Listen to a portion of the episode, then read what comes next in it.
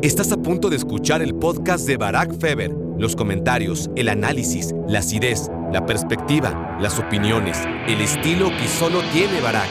Raúl Jiménez, tanto que se habló de Raúl Jiménez, si llega, si no llega, si juega, si no juega, si va a ser titular, si no va a ser titular. Al final juega 24 minutos del primer partido en contra de Polonia, 19 del segundo y 13 del tercero. O sea, en lugar de jugar cada vez más, jugó cada vez menos. ¿Les gustaría que México hubiera tenido un mundial como el de Polonia y que Polonia hubiera tenido uno como el de México? Bueno, sí, a mí también. Yo también hubiera preferido que como sea, pero que México estuviera en octavos de final. Lo empuja al árbitro. Yo me imagino que pasan los mejores momentos de su carrera, ¿no? Con el América, cuando firma con el Ajax, el Mundial de 2018. Todo, todo eso debió pasar seguro en la cabeza de Edson Álvarez. El tema de los mundiales no es jugar 3, 4 o 5 partidos. El tema de los mundiales es tener memorias que te acompañen durante tu vida, ¿no? Que pasen 4, 8, 12, 20, 24 años y nos sigamos acordando de cosas, de emociones.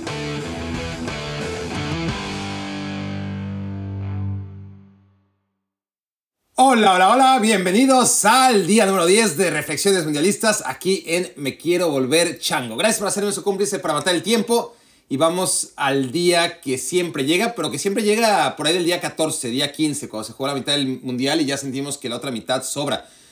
Bueno, aquí se ha jugado la tercera parte de la Copa del Mundo y ya para muchos el resto del Mundial sobra. He detectado muchísimo desánimo, no es para menos.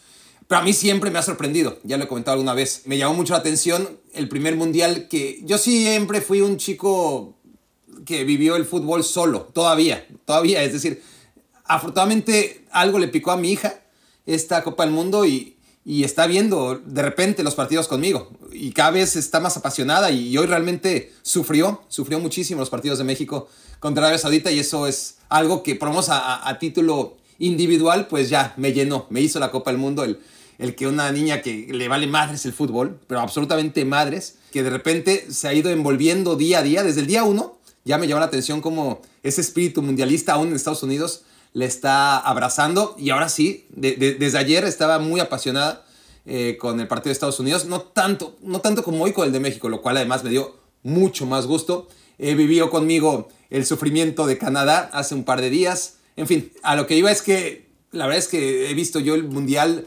cuando no he viajado desde mi niñez y después eh, en vida adulta solo. O sea, mi, mi mujer, nada de fútbol, pero nada, nada, al grado, siempre comento esto, ¿no? Cuando, para, porque hay mujeres a las que les gusta el fútbol, mujeres a las que no les gusta el fútbol, hombres a los que no les gusta el fútbol para nada, ¿no? También.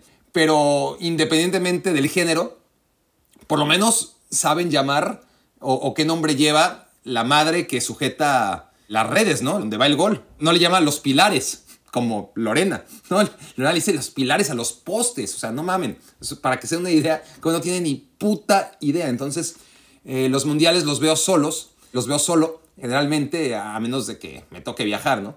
Este mundial, pues, no ha sido la excepción hasta estos últimos días en los que ha llegado niña de la escuela y, se ha puesto a ver los minutos finales ya de los últimos partidos conmigo, ¿no? Porque también cuando regresa a la escuela ya están acabando los partidos de la segunda tanda. En fin, el tema aquí es que a mí me quedó muy grabado cuando mi tío que vivía en Canadá regresó, este, estaba, no sé si había regresado a México, si estaba de vacaciones, la verdad no me acuerdo el contexto, pero era el Mundial de Francia 98 y lo pudimos ver juntos, ¿no? En la, televisión. Yo tenía 16 años, él pues, aproximadamente 30 o un poquito más. Sí, no importa. El asunto es que mi tío eh, pues vivió con pasión igual que, yo los primeros días y, veíamos la Copa del Mundo juntos y, y, las victorias de México y los empates de México en extremis y un mundial muy emocionante, ¿no? Y cuando México va ganando Alemania, pues nos abrazamos y después pierde y pues no, no lloramos, pero sí nos da coraje.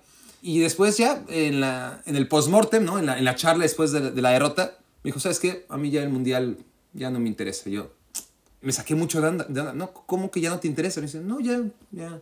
Güey, pues apenas está empezando, ¿no? Para mí, como apasionado del fútbol, una cosa es que quería que ganara la selección mexicana, pero para mí el mundial es y siempre ha sido mucho más que la selección mexicana, mucho más. La selección mexicana es una parte del mundial, pero sí entiendo que, que para muchos, no sé ustedes, eh, sean como mi tío, que el mundial murió oficialmente con la partida de la selección mexicana. Yo no lo quiero ver así, pero vamos a ver. Esto es fácil de ver, ¿no? En, en las visitas, en los números que vaya registrando este podcast, que todavía le quedan 18 largos días a la Copa del Mundo. Espero que no abandonen el barco y que esto no sea una señal de que sí, que, que en realidad en cuanto eliminan a México, el Mundial se viene abajo. Que mi tío haya sido el extraño y, no yo, aunque sí palpo en el ambiente mucha gente que ha claudicado. Yo, por ejemplo, con los Toronto Blue Jays, a mí me pasa algo similar, porque el béisbol me vale madres. Me, gusta este equipo justamente por mi tío, que se fue a vivir a Toronto y, y me traía cosas este, cuando era niño de ahí y, y, me hice aficionado a los Toronto Blue Jays. Y ahí sí, a mí el béisbol, la neta, no me gusta tanto. No me gusta el béisbol en general, pero me encantan los Blue Jays. Entonces, cuando se mete Toronto a, a playoffs, que pasa muy pocas veces, pues estoy muy metido, ¿no? Muy, muy metido. En cuanto lo eliminan, como esta, este año sobre todo, eliminaron a los Blue Jays en dos partidos a la chingada. No quise saber nada. Estaba encabronado y todo, pero, pero nada, o sea, no me interesó, ¿no? Realmente no me interesó. Pero una cosa es una liga de béisbol de hueva, ¿no? De que se, cada equipo juega 182 partidos todos los putos años. Y otra cosa muy distinta es hablar de, de una Copa del Mundo, que es otra cosa, ¿no? Y que se juega cada cuatro años. Pero bueno, ya veremos si abandonan o no abandonan el barco, ¿no? Hay, hay visitas muy claras. Bueno, en el podcast no son tan claras. Uno tiene acceso, obviamente, para, para ver cuántos podcast escuchas por capítulo tenemos. Ya les iré compartiendo si, si decreció el interés en Me Quiero Volver Chango y las reflexiones mundialistas. Pero, por ejemplo, en YouTube va a ser muy claro, ¿no? Si, si a partir de ahora bajan, pues quiere decir que sí, que, que solamente interesa, o que si no solamente interesa la selección mexicana, para este target al que estamos dirigidos, que es mayoría mexicana, pues sí es una parte indispensable para meterse en la Copa del Mundo. Pero bueno, ojalá no sea así. Entre tanto, pues hoy va a ser seguramente el último capítulo dedicado a la selección mexicana. Vamos a hacer las reflexiones habituales otra vez, como ocurrió en la derrota contra Argentina. Usando en chinga, no, no tengo manera de, de, dedicarle el tiempo que quisiera a esto, así que simplemente mientras veía el partido, hacía notas en mi celular y aquí se las voy a ir compartiendo y las voy a ir convirtiendo en reflexiones. La número uno es, a ver, al final de cuentas no se jugaron cuatro partidos. Está bien, está bien, hubiera sido mejor jugar cuatro partidos. No hubiera cambiado nada. Es decir, realmente pensar que contra Francia la selección mexicana iba a hacer lo que no hizo en ninguno de los otros siete episodios previos en los que sí llegó a octavos de final, pues es ilusorio, ¿no? se podría haber dado, pero ¿con qué garantía? Ninguna, ¿no? Todo, el aval era en contra de, de darnos el beneficio de la duda en caso de que México avanzara a octavos de final. Entonces, vivimos la misma historia de cada mundial. Lo que pasa es que, que lo vivimos en 10 días en lugar de en 14, en 3 partidos en lugar de en 4. A ver si nos, vayamos, nos vamos acostumbrando porque el próximo mundial igual, ¿no? Son dos partidos en la fase de grupos. Cuando México pase, porque van a tocar dos equipos de mierda, me imagino que va a pasar porque va a jugar en casa los dos partidos. Jugar el tercero, a lo mejor pasa, o a lo mejor no. Supongo que pasará a jugar el cuarto partido, ¿no? Pero a lo mejor y tenemos que empezar a, acostumbrarnos a jugar tres partidos. Y a mí, la verdad es que jugar tres o cuatro partidos no me parece tan distinto. Es decir, había una racha que defender, un orgullo eh, de por lo menos entre tantas crisis que ha sufrido el fútbol mexicano a lo largo de los años y tantas cicatrices que se van acumulando en nuestra alma pues está bien por lo menos celebrar un pase a octavos de final cada cuatro años, ¿no? Pero tampoco creo yo que haya sido tan distinto en la medida en que hoy en el partido contra Arabia Saudita vivimos lo que siempre vivimos en el cuarto partido. Bueno, lo que casi siempre vivimos en el cuarto partido, ¿no? Porque, porque en Rusia ni siquiera nos dio para eso, ¿no? ni, ni, el tercero ni, ni, el cuarto partido nos permitió vibrar. En, en 2014, pues sí, la emoción de estar tan cerca y, y de no llegar fue muy clara en 2006 también. Ocurre cada, ahora que lo pienso, un mundial sí y un mundial no. A ver si sí, a ver, vamos a hacerlo así, sin pensar. En el 94, la selección mexicana se quedó a nada, ¿no? Realmente estuvo muy cerca eh, de meterse a cuartos de final. Hubo estas jugadas en donde la diferencia entre pasar y no pasar y, y concretamente los penales, ¿no? En el 98 también, otra vez, hay un solo factor que, que, pudo haber cambiado la historia y que se hubiera jugado a favor de México, entonces México hubiera avanzado a los cuartos de final. En 2002 no, definitivamente no. En 2006 sí, México también estuvo a nada, tiempo extra y, y ya sabemos ese golazo, pero fue un mínimo el factor que definió la presencia o ausencia de México en cuartos de final. Después llegó el Mundial de 2010, en el que sí hubo circunstancias, el error de Osorio, el gol terrible en fuera de juego de, Tevez, inaudito, pero de todas formas México no compitió. Nunca se sintió que, que aun si no hubieran pasado esos accidentes del partido, México hubiera tenido posibilidades de avanzar, ¿no? Y en 2014, en 2014, pues sí, ¿no? Contra Países Bajos lo tenemos todos muy claro, ¿no? Como pequeños detalles fueron la diferencia entre avanzar y no avanzar a cuartos de final. Y en 2018 no, 2018.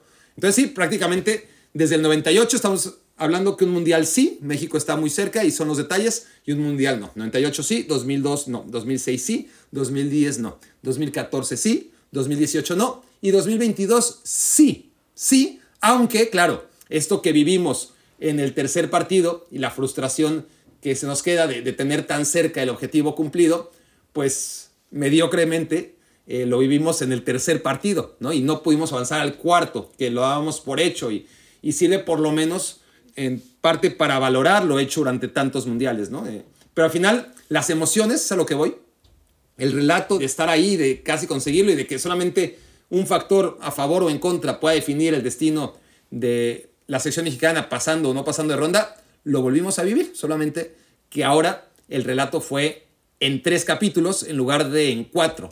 Pero el problema es que el relato sigue siendo el mismo, la historia sigue siendo la misma. Y aunque fuera en cinco capítulos, que es lo que está obsesionado el fútbol mexicano, está condenado a repetir la misma historia. En México 86 fueron cinco capítulos, ¿no? Los tres partidos de grupo, el de octavos de final y el de cuartos de final. Misma historia, no importa si son tres, cuatro o cinco capítulos. Reflexión número dos.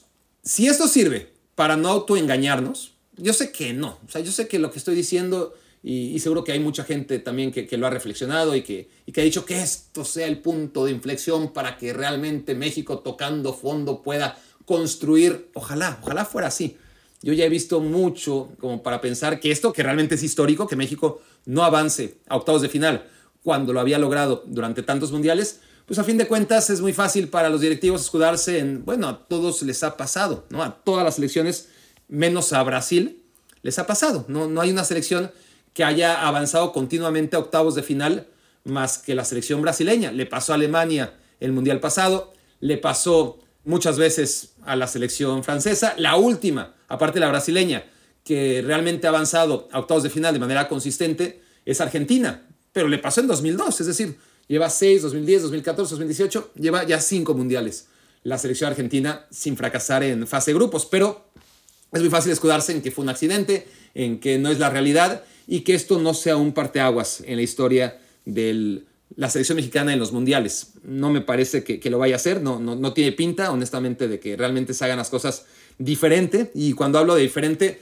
pues podemos hablar de lo de siempre, pero creo que ya todo el mundo sabe a qué se refiere uno en cuanto a privilegiar siempre el tema económico y cortoplacista y no el, el deportivo, que además puede repercutir en lo económico, pero a largo plazo. Están muy contentos los directivos del fútbol mexicano con lo que tienen, porque es un producto en el que sin invertir tanto generan muchísimo dinero, ¿no? Y no necesitan tener un equipo campeón, no tienen que tener un equipo semifinalista, un equipo que llegue constantemente al quinto partido. Todo eso no es necesario, porque de todas formas la selección mexicana factura como si fuera una de estas selecciones top. Ni, ni siquiera las selecciones top Brasil seguramente sí, pero España e Italia, aunque no vaya a los mundiales, pues es una selección top.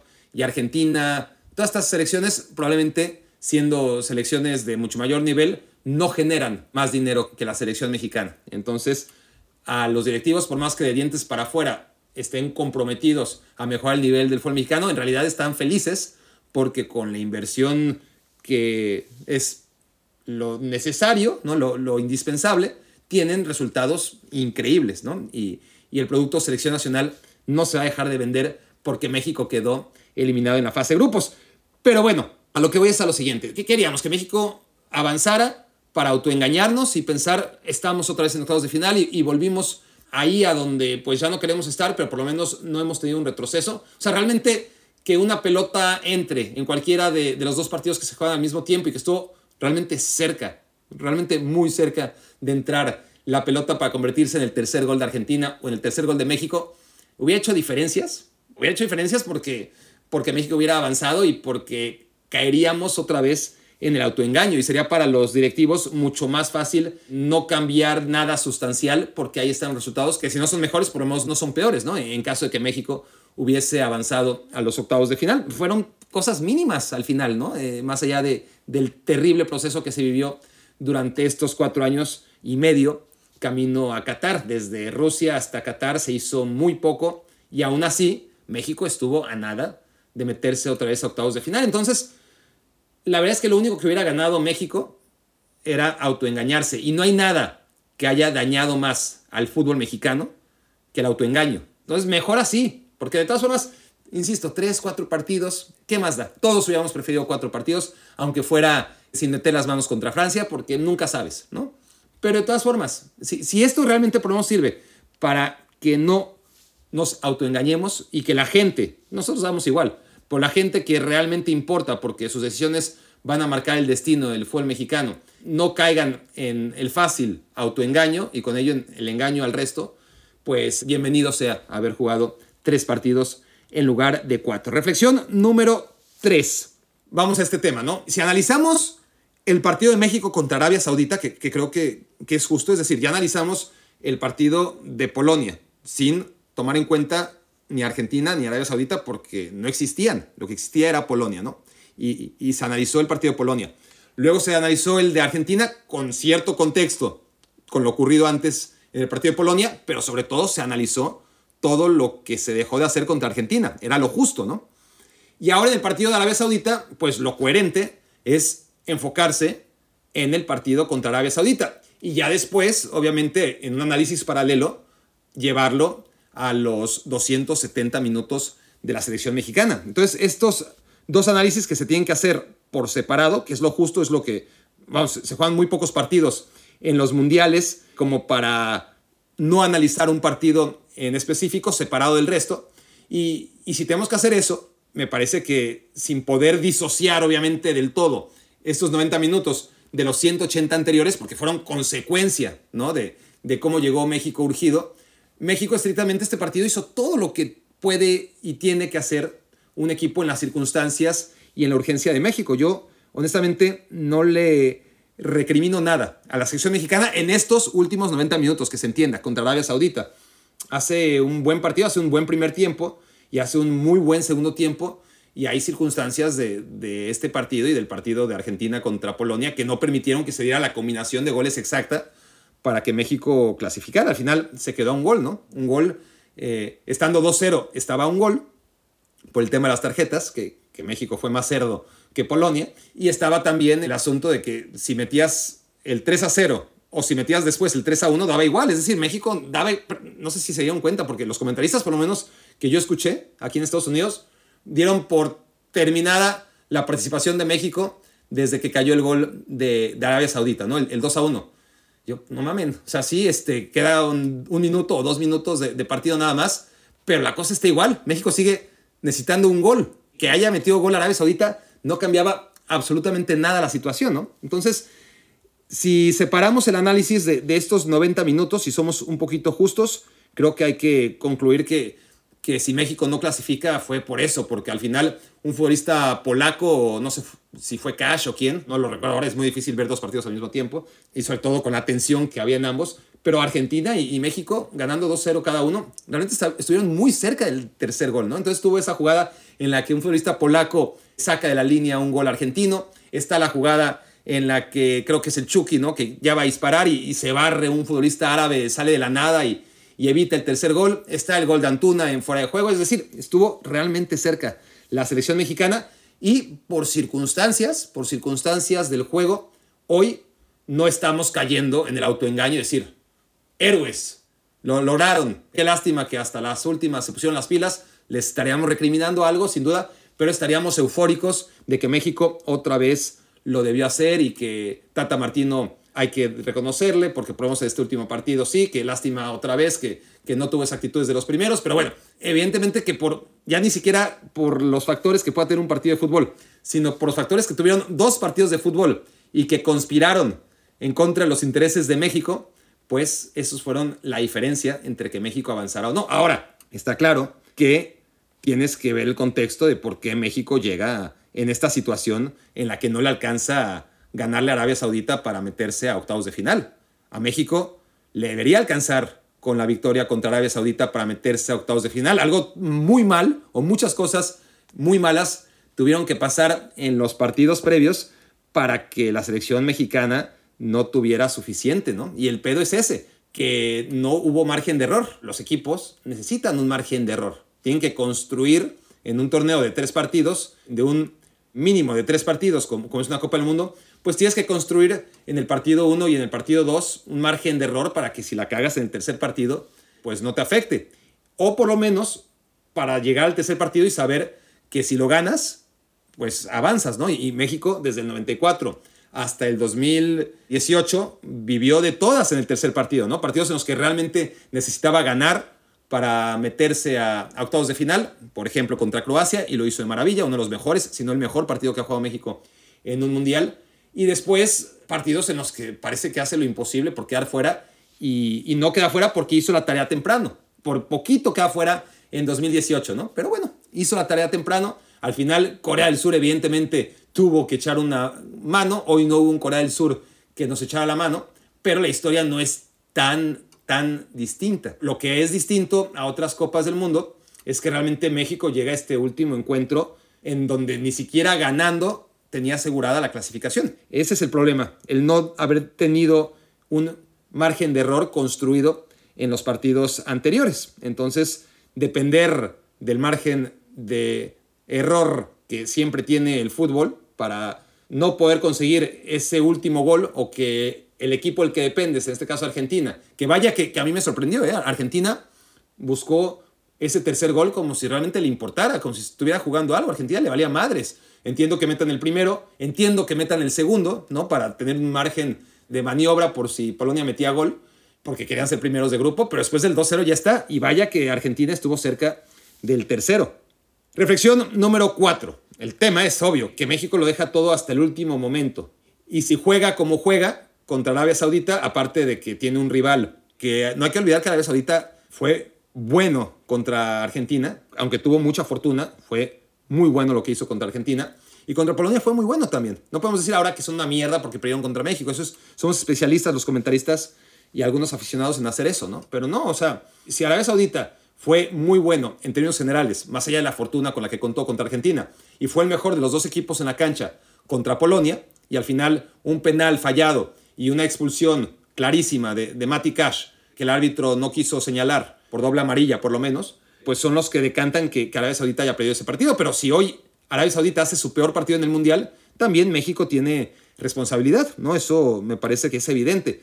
El tema es que si dejas las cosas hasta el último momento, como las dejó México, pues normalmente te arriesgas a, que pasen situaciones como la que aconteció, ¿no? En la que México parecía tenerlo todo y se queda eliminado después de haber dejado todo para el último momento. ¿Por quién no lo ha hecho? Honestamente, ¿quién no lo ha hecho? ¿Qué tiene la primera piedra?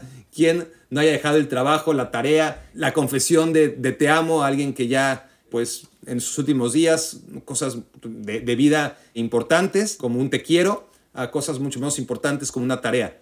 La verdad es que todos tendemos a esto. ¿Y por qué? Pues porque ya no tenemos nada que perder.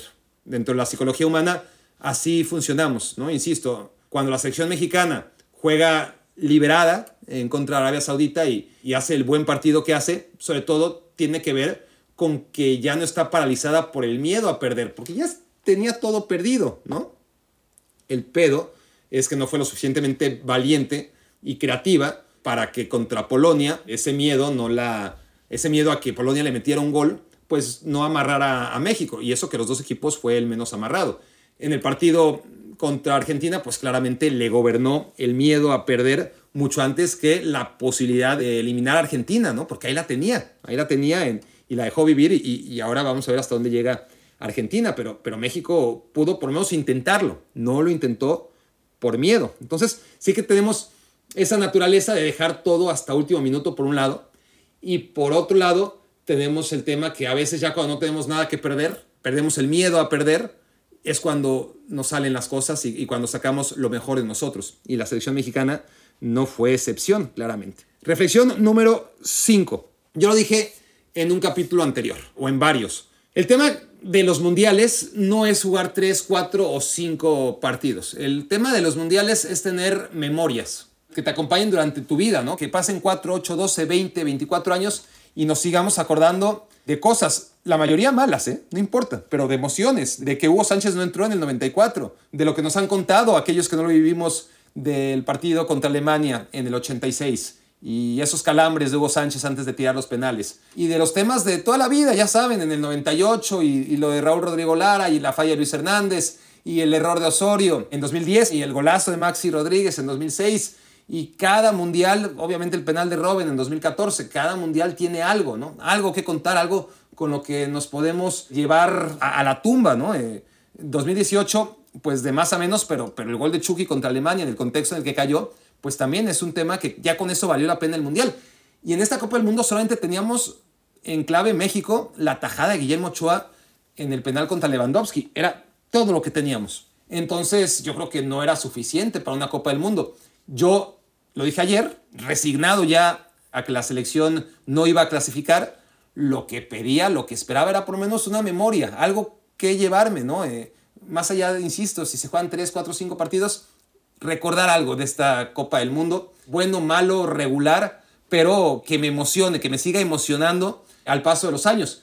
Y nos seguirá emocionando, ahorita parece un falso consuelo, pero la realidad es que hay que ver un poquito más de la trascendencia de, del hoy, ahora, justo en este instante y esta Copa del Mundo, ¿no? Pensemos en el resto de nuestras vidas. Por lo menos siempre vamos a tener el recuerdo de esos dos partidos, el de Argentina contra quién sabe quién, porque probablemente ya ni nos acordemos que era Polonia, ¿no? Pero el partido de Argentina y el partido de México al mismo tiempo y cómo quizás no nos vamos a acordar exactamente de cada detalle, pero sí que los dos necesitaban un gol, que cualquiera de los dos necesitaban un gol más y cómo no caía y no caía y no caía y Argentina llegaba y llegaba y no caía ese tercer gol y México llegaba y llegaba y no cae ese tercer gol y el fuera de juego y, y nos vamos a acordar y nos vamos a emocionar y nos vamos a encabronar. Está bien, está bien. Yo creo que eso es lo mínimo que le podíamos pedir a la Copa del Mundo y nos lo dio. Lo que suele pasar eh, con el fútbol mexicano en el cuarto partido, lo vivimos el tercer partido. Fue una aventura mucho más corta, mucho más resumida. En 270 minutos tuvimos lo que tenemos siempre en 360 minutos, nada más que un poquito más comprimido. Digo, porque la reflexión número 6 me lleva a la selección de Polonia. ¿Quisieran ser polacos? Ahora mismo, ¿quisieran ser polacos? Ya sé que no, porque siempre mexicano hasta la muerte, bla, bla, bla, siempre orgullo y, y no, no, no. Voy a reformular la pregunta. ¿Les gustaría que México hubiera tenido un mundial como el de Polonia y que Polonia hubiera tenido uno como el de México? Bueno, sí, a mí también. Yo también hubiera preferido que, como sea, pero que México estuviera en octavos de final. Pero a ver, honestamente, honestamente, si México avanzaba a octavos de final contra Francia, ¿Se acuerdan del partido contra Brasil de hace cuatro años? No, no se acuerdan porque, porque no pasó nada, no hubo nada memorable y simplemente fue ir al matadero, resignados porque no había argumentos para hacer un partido. Y ya sé que pues, hay que ver, hay que vivir los días previos, hay que ilusionarse. En el fútbol han pasado cosas y con la selección mexicana a veces, cuando menos lo esperas, pues te puede hacer un partido, ¿no? Sobre todo con una Francia que todavía no está totalmente exenta de, de problemas, pero lo normal es que Francia contra Polonia, seguro, y contra México muy probablemente habría tenido un duelo de octavos de final muy fácil de, solventar en términos generales. Que le habría hecho por lo menos partido, algunos minutos México a Francia, sí, como se lo hizo a Brasil hace cuatro años y medio, probablemente, probablemente sí. Y había que vivirlo, sobre todo hizo los días previos, la ilusión, todo eso no se vivió. Pero vuelvo a la pregunta. A ver, estamos de acuerdo, sí. Mejor avanzar como sea que no avanzar. Sobre todo cuando tienes esa racha del fútbol mexicano, ¿no? de la selección, de meterse una y otra y otra y otra vez a octavos de final, algo que pues no se logra tan fácilmente, ¿no? Está claro. El tema es el siguiente.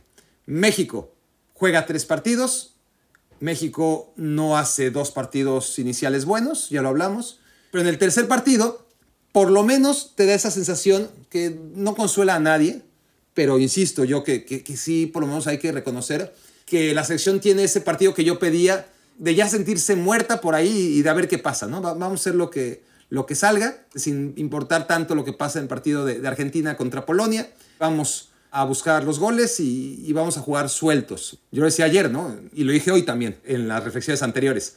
A final de cuentas, el, cuando ya no tienes nada que perder, muchas veces en la vida y en el fútbol, es cuando sacas lo mejor de ti, ¿no? Este, entonces México era muy importante que preparara este partido sabiéndose muerta y que si, si sabía muerta ya no tenía nada que perder, ¿no? Como, ¿cómo se llamaban los, los de la isla de, los de los Iron, Iron Islands, ¿no? Los que decían, what is dead will never die, algo así, en, en Juego de Tronos. Pues sí, ¿no? Lo, lo que está muerto ya no puede morir.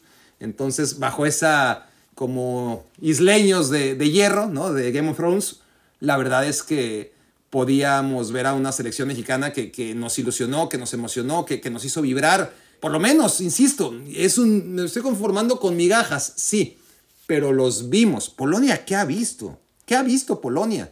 Si ustedes fueran polacos, ¿qué recordarían? Pues sí, las atajadas de Stesny, ¿no? Los dos penales que atajó Arabia Saudita y luego a, a Lionel Messi, ni más ni menos pero ya, ¿qué, qué emoción les ha regalado la selección polaca, ¿no? Ha, sido una selección que durante 270 minutos no ha dejado de especular.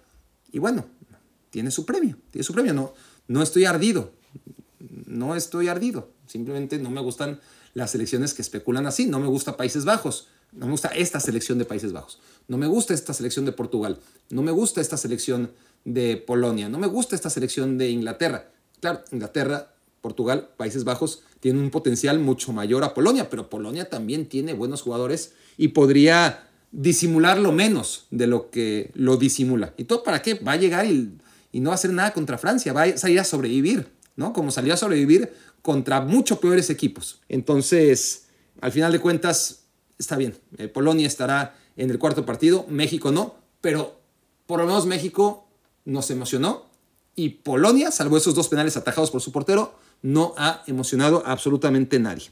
Reflexión número 7. Raúl Jiménez, tanto que se habló de Raúl Jiménez, si llega, si no llega, si juega, si no juega, si va a ser titular, si no va a ser titular.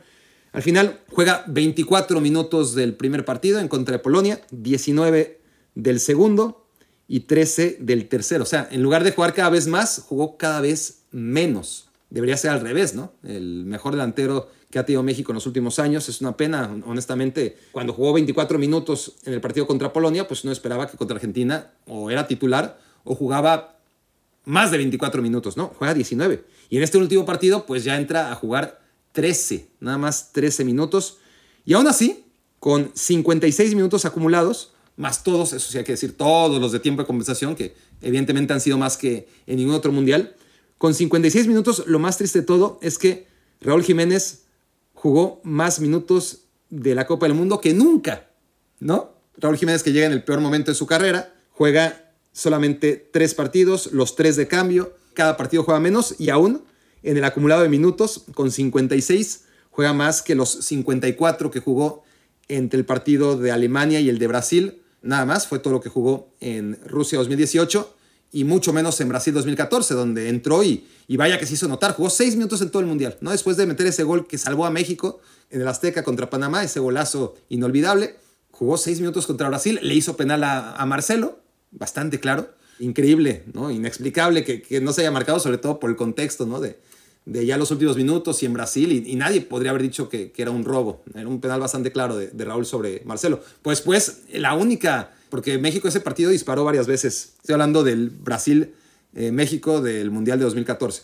México disparó varias veces, jugó bien en general, pero dentro del área creo que tuvo un disparo y, fue de Raúl Jiménez en los últimos minutos. Pero bueno, jugó 6 minutos y eso es todo. Y luego jugó 54 en total en el Mundial de Rusia y ahora jugando cada vez menos llegó a 56. Es una pena, ¿no? Que, que los mundiales tienen eso, o sea, se juegan cada cuatro años y tienes que llegar, puedes tener tres años formidables, pero justo ese cuarto año pues no estás tan bien y ya valió madre, ¿no? Si, si el Mundial se jugara, o se hubiera jugado en 2016, bueno, en 2020, pues seguramente Raúl Jiménez hubiera estado en condiciones de, de, hacer grandes cosas, ¿no? Pero no es así, ¿no? Hay que tener timing y desgraciadamente queda muy claro que Raúl Jiménez no lo tuvo. Raúl Jiménez era uno de los pocos futbolistas que podíamos decir, mira, este es un, más o menos, tampoco es un tipo que paran, que pararían en la calle en cualquier lugar, ¿no? Este, no, no, para nada. Pero la gente que sabe de fútbol, que reconoce eh, en todo el mundo, ubicaba a Raúl Jiménez, ¿no? Aunque era una minoría. Pero no estamos hablando de, de superestrellas reconocidas. ¿De qué te sirve tener superestrellas reconocidas? Yo me conformo con que sean futbolistas que realmente compiten en el más alto nivel y, tienen el reconocimiento de, de, aquellos que deben reconocerlos, ¿no? que son los entrenadores de sus equipos y, y, de los rivales. Entonces, Jiménez será una de esas certezas, Edson Álvarez será otra, y en este Mundial Edson Álvarez pues ha sido muy raro, ¿no? Ya desde el primer partido se decía que no iba a jugar, luego se decía que iba a jugar por el lateral derecho, después en el segundo partido se decía que no iba a jugar y que si sí iba a jugar iba a jugar de central, de tercer central, no juega de uno ni de otro y ni siquiera entra de cambio y en este tercer partido sí juega. Y una de las... Hubo tantas emociones en el partido, en el segundo tiempo sobre todo, que yo creo que ya a muchos se les olvidó que en la primera parte debió ser expulsado, ¿no?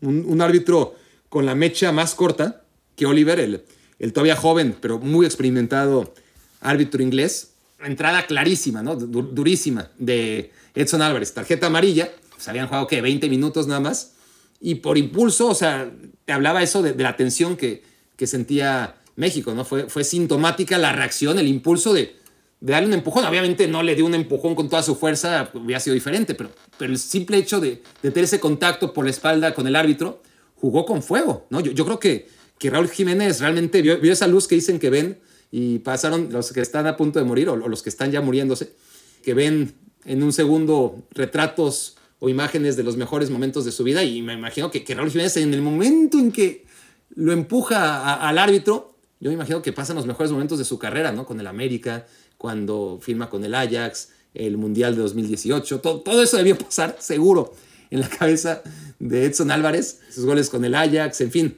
porque puta madre, un árbitro, y mira que este árbitro es muchas veces, ¿no? Eh, lo hemos visto en la Premier League, lo que dice el reglamento lo, lo marca pero bueno, se tentó el corazón en un mundial en el que no ha habido prácticamente expulsiones y, lo dejó en advertencia, ¿no? Pero, pero claramente si, si, hubiera tenido esa reacción, si no estuviera previamente amonestado, hubieran amonestado. Me llama la atención. Otra cosa que, me llamó la atención de, de, Edson fueron sus mangas. ¿Se dieron cuenta? Yo creo que era el único jugador, lo vimos en el primer partido con manga larga. No sé si en el segundo tiempo siguió con manga larga, yo creo que sí.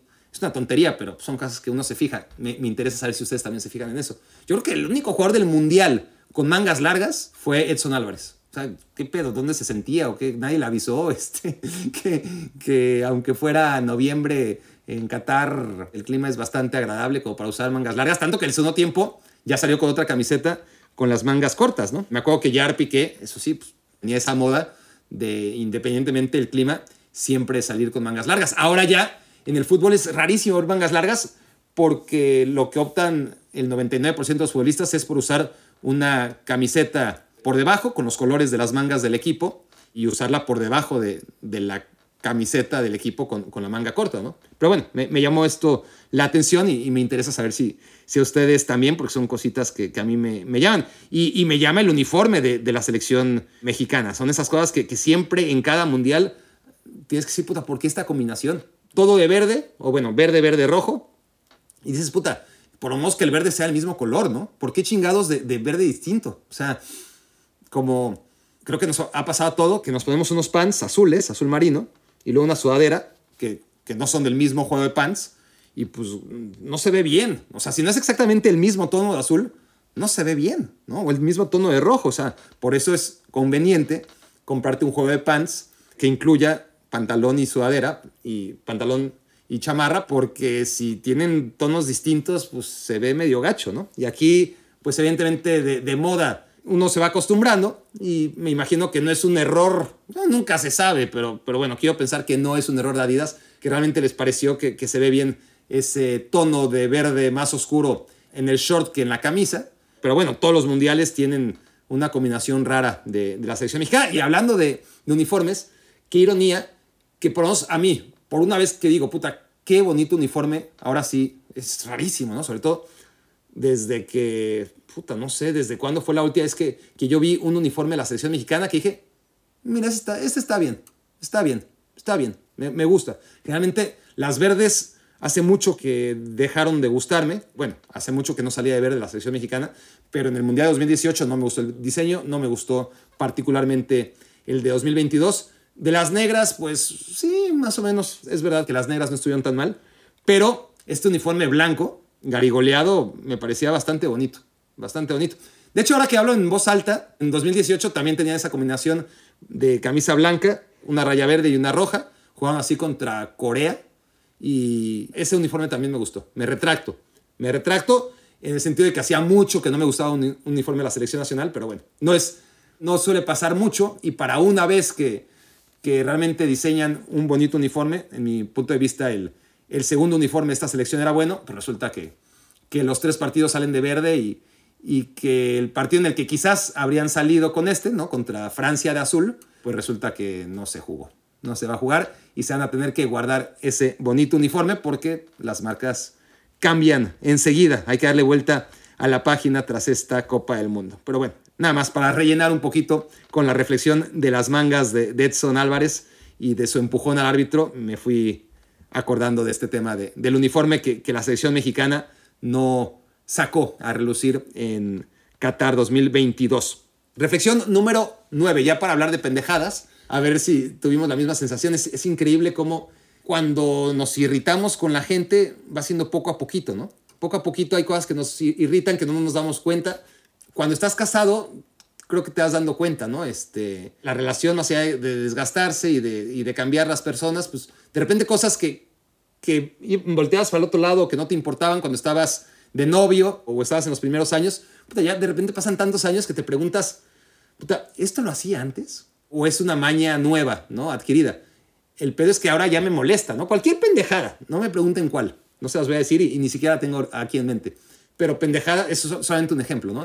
Pendejadas que, que antes no te molestaban o que ni siquiera te das cuenta, pero que ahora ya estás tan irritado después de tanto tiempo que ya, ya te irrita cualquier pendejada. Lo digo porque en el himno de la selección mexicana, no sé si ustedes también sintieron lo mismo, están cantando los chicos muy bien, la verdad, a todo pulmón, abrazados, perfectos, sin hacer, hace muchos mundiales que, no hacen el saludo a la bandera, que parece perfecto, una cosa es saludar a la bandera, en la escolta, los ñoños de la escolta que, que sacaban buenas calificaciones, pues tenías que estar en firmes y saludar a la bandera mientras marchaban y, y luego cantar el himno en firmes, ¿no? Nunca se cantaba el himno con el saludo a la bandera. En fin, hace mucho que no se hace eso, lo cual está muy bien. Los chicos muy bien en el himno, cantándolo con sentimiento, como se debe.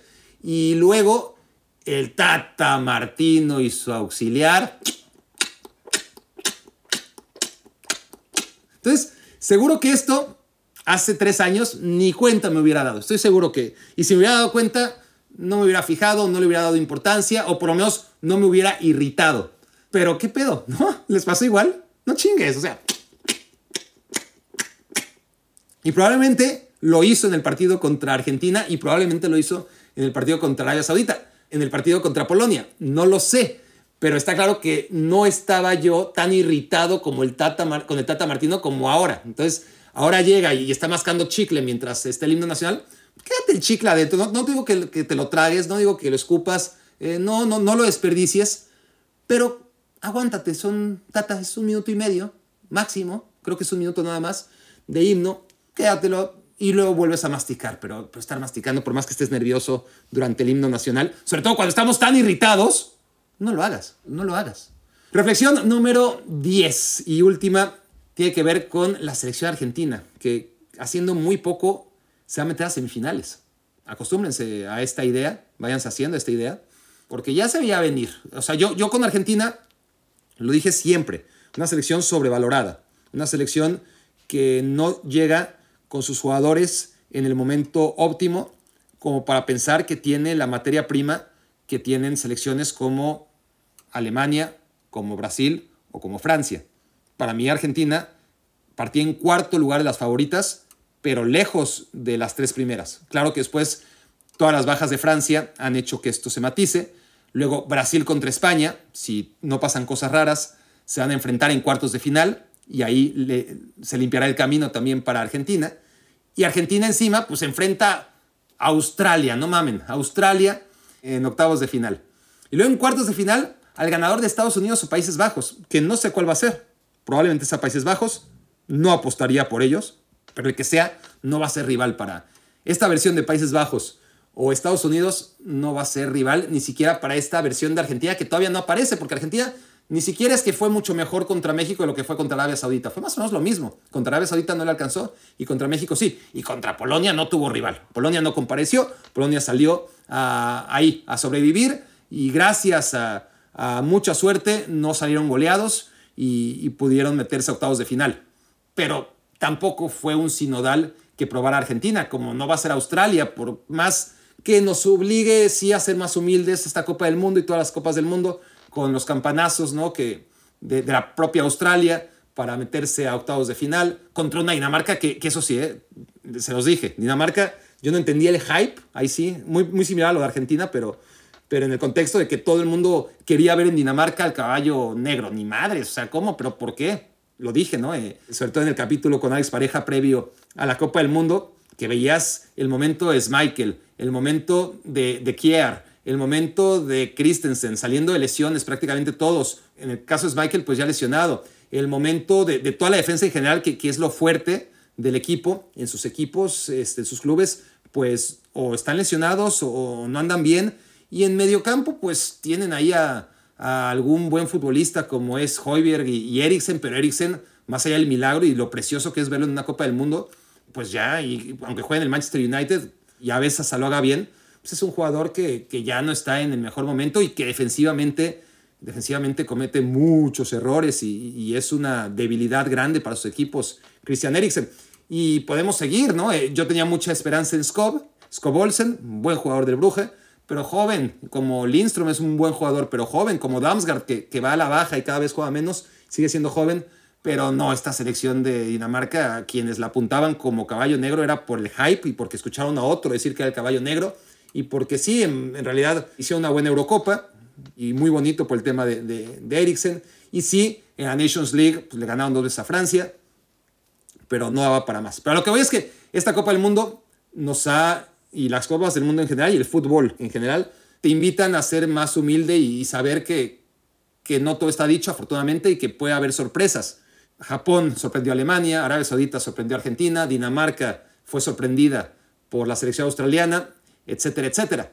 No creo que Australia sorprenda a Argentina, no, no, no lo veo venir. Y no veo a Estados Unidos sorprendiendo a Argentina, tampoco, ¿no? En, cuartos de final, ni a Países Bajos. Eso ya no sería una gran sorpresa, porque ya sería un duelo por lo menos entre dos equipos históricos, pero, pero tiene la vía libre Argentina para meterse a semifinales y ya veremos a quién se enfrenta y ahí sí la podremos calibrar en contra de Brasil o de España. Pero aún así, Brasil y España, si es que sale todo como está en el papel, cuartos de final, un duelo intensísimo, van a llegar cansados, después de mucho desgaste, porque tampoco en octavos de final la van a tener particularmente fácil.